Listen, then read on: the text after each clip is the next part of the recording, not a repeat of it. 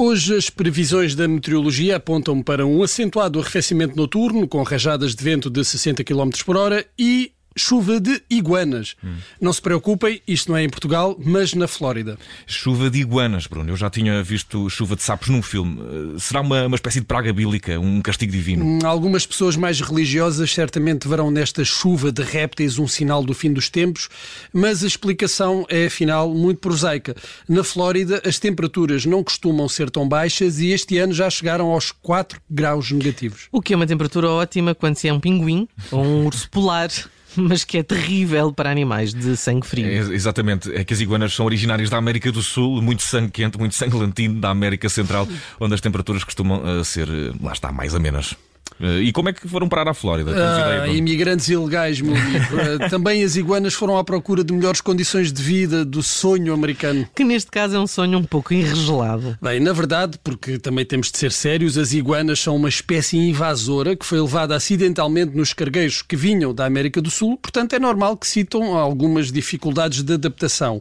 Com o frio, os bicharocos, que costumam passar o tempo nas árvores, congelam e caem. Com as temperaturas baixas nem se apercebem do que lhes está a acontecer. Os corpos vão desligando as funções, não é? E de repente pumbas, aí vêm elas. Mas a, a, história ainda fica um pouco mais estranha. É porque muitas iguanas não morrem, sobrevivem ao congelamento. Não morrem, não consigo compreender como é que não morrem. É verdade, elas ficam num estado de suspensão, depois basta apanharem um pouco de sol ou, ou ir ao forno, não sei. São uns minutinhos de micro-ondas. Uh, e voilà, temos a iguana de volta e pronta para outra. Uh, estamos aqui a brincar, mas não deve ser muito agradável andar pela rua a levar com uma iguana congelada em cima. Não, cabeça. esse é um dos perigos deste fenómeno da congelação dos répteis podem cair em cima de pessoas ou em cima de carros.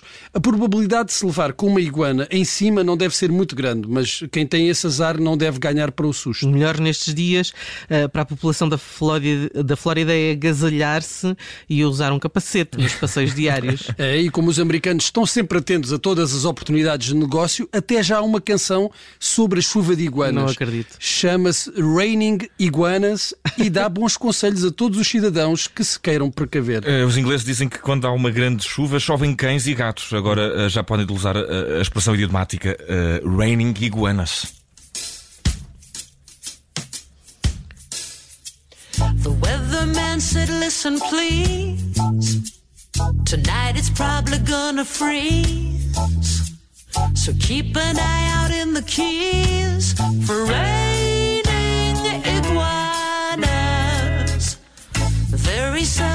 happens here But Florida is really weird. The forecast calls for cool and clear and rain.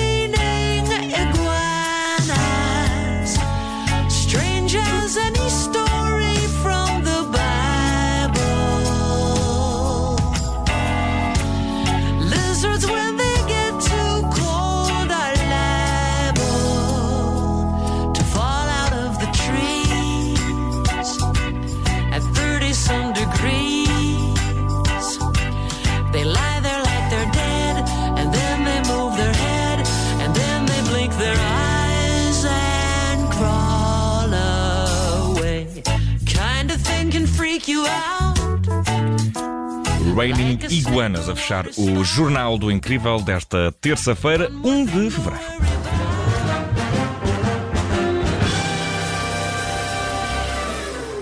Rádio Observador.